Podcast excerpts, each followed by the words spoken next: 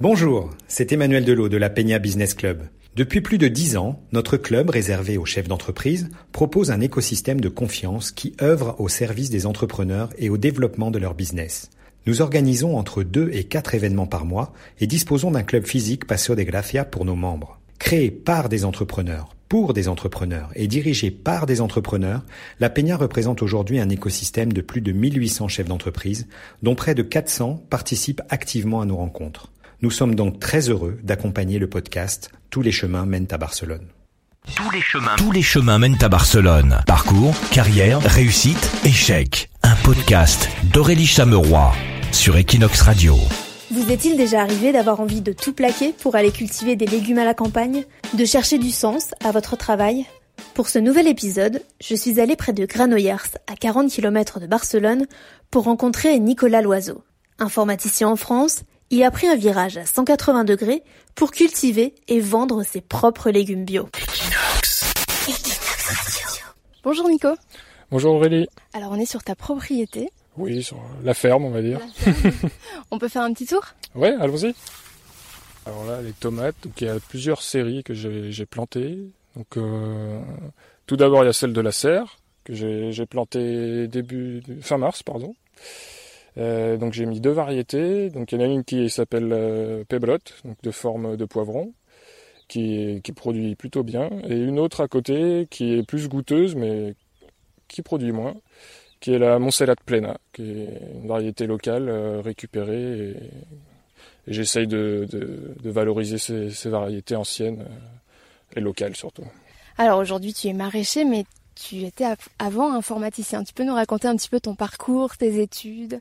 Euh, Oui, donc moi j'ai fait, vu que j'avais fait un, bac S, euh, ensuite je savais pas trop quoi faire. Je me suis dirigé euh, un peu par défaut en informatique. Et j'ai fait un BTS en informatique de gestion et par la suite euh, j'ai fait une école euh, en informatique Supinfo. Donc j'ai eu un master en informatique. Par la suite j'ai été embauché chez Eurocopter, euh, ben, chez IBM mais sous-traitant chez Eurocopter pendant sept ans à Marignane.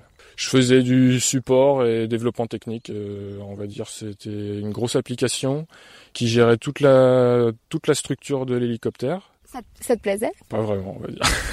c'est pour ça que quand l'entreprise m'a proposé de sortir volontairement, euh, j'ai fait oui, oui, moi je suis là. Il fallait bien sûr avoir un projet. C'est là que j'ai commencé à réfléchir sur euh, ce que je voulais vraiment faire euh, par la suite. Et comment t'en es arrivé à dire bah, je vais faire des fruits et légumes à Barcelone? À Barcelone, ça c'est l'amour quelque part qui m'a fait venir ici. C'est parce que ma, ma femme Alba, elle, est d'ici. Son père vit à, côté de Granollers. Je dirais de quand on est jeune de rester plusieurs années enfermé dans un bureau devant un écran euh, et de pas s'épanouir dans ce travail en plus. Euh, ça fait réfléchir sur ce qu'on veut vraiment. Moi, j'ai toujours été très nature, euh, faire des randos, des choses comme ça. Et je sentais qu'il fallait que je fasse un, un travail en extérieur et surtout qu'il y ait du sens. Ça, c'était euh, les deux gros points qu'il fallait que mon nouveau travail remplisse, c'était ça. C'était vraiment du sens et en extérieur euh, et quelque chose un peu physique aussi. Donc tu as eu euh, cette idée et vous avez décidé de revenir ici en Espagne.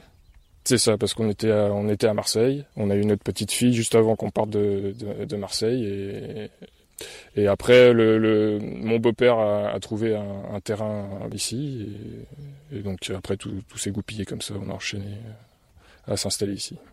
Et donc euh, c'est un endroit très très bien préservé, c'est entre Las Franquesas del Valles et Caldedeo, presque au pied du Montseigne on peut dire.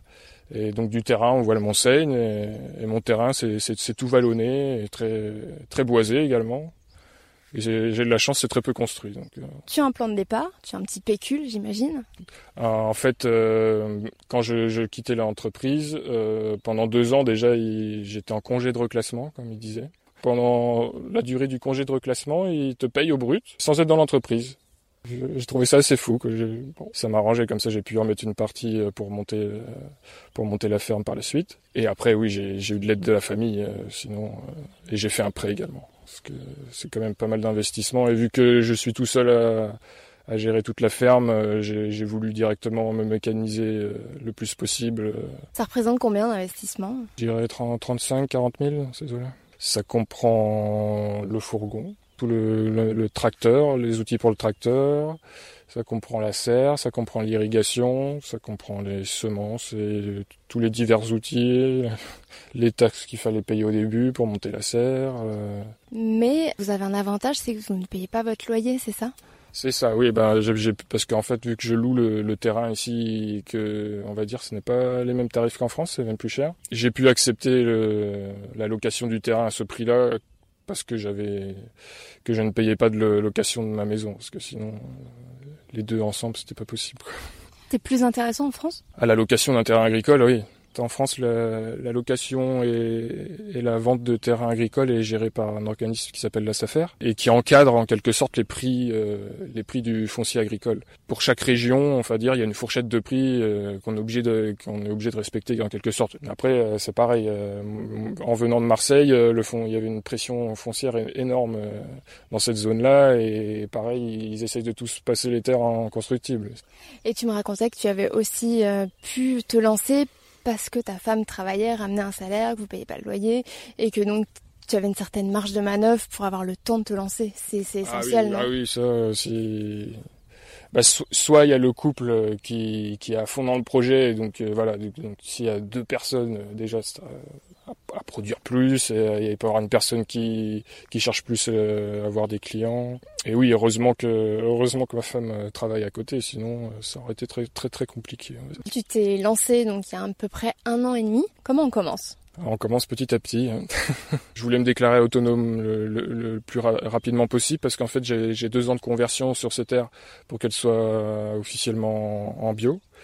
Donc là ça y est, depuis début juin je suis officiellement en bio. Petit à petit, euh, j'ai cherché des contacts de, de restaurants, je vends aussi à des boutiques, et je, fais également un marché, un petit marché à Granollers chaque samedi. Au bout d'un certain moment, j'ai dit bon, faut que je développe encore plus. Et donc c'est là que j'ai mis en place euh, les paniers à Barcelone, que je livre tous les mercredis. Et j'ai, on va dire, la majorité des clients que j'ai eu pour les paniers à Barcelone, c'est grâce à Facebook, en fait. Et au début, j'ai cherché des points de collecte, donc tous les gens, ils voyaient passer cette info, ils disaient, ah, bah, quand ce sera prêt, tu nous diras, ça nous intéresse. Et donc, euh, par ce biais-là, j'ai réussi quand même à avoir bah, une, petite clientèle dès le départ. Du coup, aujourd'hui, qu'est-ce que ça représente? Les marchés, les restaurants, les paniers, quelle est la proportion de, chaque activité? Les restaurants, c'est pas énorme. Je dirais un quart on va dire panier et marché, ça s'équivaut en quelque part. C'est à peu près le même volume. L'avantage des paniers, c'est que que je récolte, je sais que je vais le vendre derrière. Et ça, c'est un grand avantage pour moi. Parce que le problème du marché, c'est que je récolte, mais je suis pas sûr de tout vendre.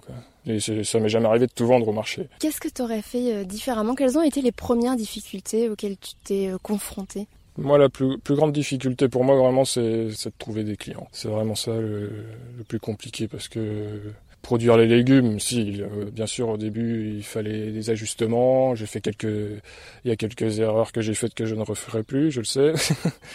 Parce que quand on perd 80% euh, d'une production, on est un peu, un peu dégoûté. Mais bon, c'était avec les oignons l'année dernière. J'ai fait, c'était en plein été. J'ai fait bon, je vais les faire sécher.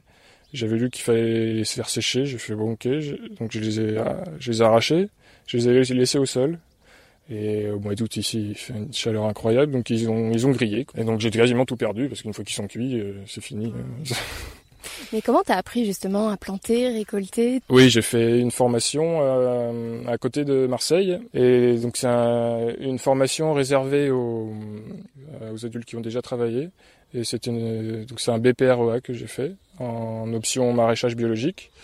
En fait, ce diplôme te permet de, après de, de, de demander l'aide pour les jeunes agriculteurs. Euh, c'est une aide européenne qui est quand même euh, intéressante. Ça va jusqu'à 20 000 euros. Euh, ici, c'est même un peu plus. Il y a des différences entre chaque pays. Donc voilà, j'ai fait cette formation pendant un an où on faisait moitié, presque moitié stage, moitié cours. Et donc c'est grâce à ça que je me suis formé parce que sinon j'avais j'avais fait un peu de potager chez mes parents, pas, pas grand chose. Et à la fin de cette formation, j'ai fait également 4-5 mois chez un maraîcher qui était en, on va dire, en fin de carrière pour voir si, bah déjà pour apprendre encore plus et, et pour voir aussi physiquement euh, un rythme très très soutenu euh, mm. si j'arrivais à suivre. C'est très exigeant au niveau du, du suivi. Est-ce que tu peux partir en vacances?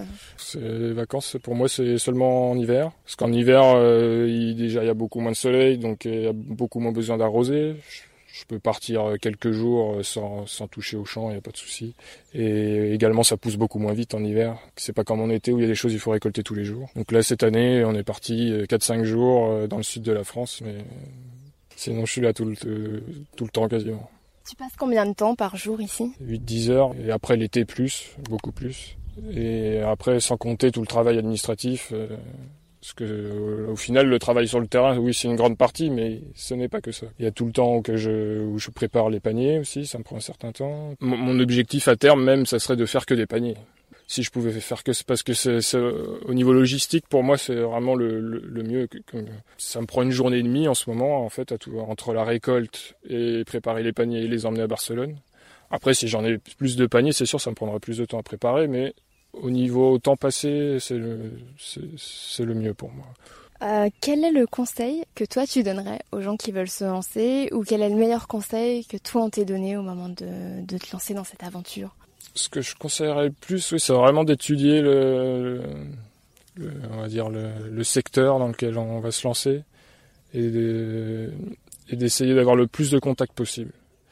Moi, par exemple, directement en me lançant, je suis allé voir les autres maraîchers dans, dans, la région, dans ma zone. Et donc là, je fais déjà directement, j'ai fait partie d'une association de producteurs. Et donc ça permet aussi, on fait, on s'entraide déjà beaucoup et, ce qui nous permet également d'acheter des fruits directement à des producteurs, donc sans intermédiaire. Donc ça fait qu'on arrive à avoir des prix assez intéressants sur des fruits euh, en bio.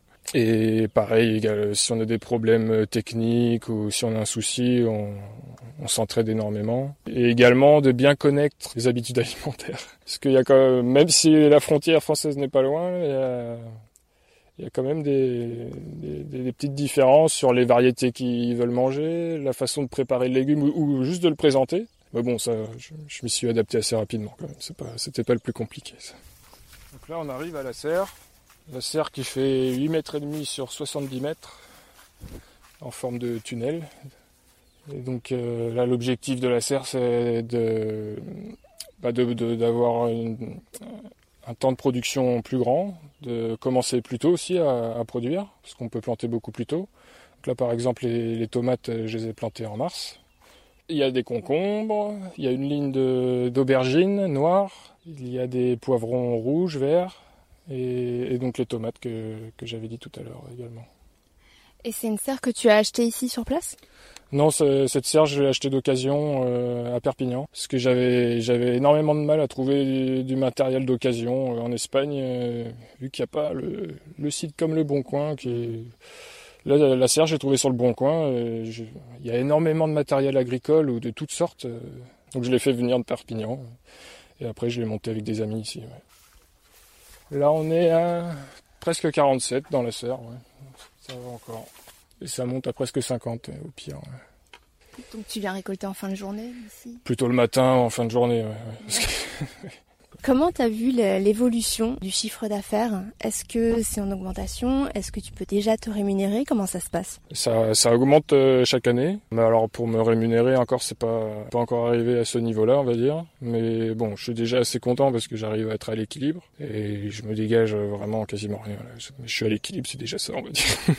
Ah, l'objectif, euh, oui, c'est d'ici quelques années euh, me dégager un salaire et et d'embaucher aussi, hein, d'avoir quelqu'un saisonnier euh, qui m'aide ponctuellement, et, parce que les 4 hectares, je, peux pouvoir les planter tout seul.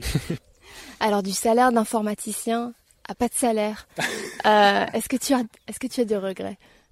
Non, non, j'ai pas de regrets. Non. non, je me sens beaucoup mieux à faire ça. Je sais pourquoi je, je fais ça. Je... Non, non, je... pas du tout de regrets à ce niveau-là. Non. Si cet épisode vous a plu, n'hésitez pas à le partager sur vos réseaux sociaux et à nous laisser des commentaires ou des étoiles sur votre application de podcast. Tous les chemins mènent à Barcelone, s'écoute sur Equinox, mais aussi Spotify, Apple Podcast, Deezer, TuneIn et toutes les plateformes de podcast.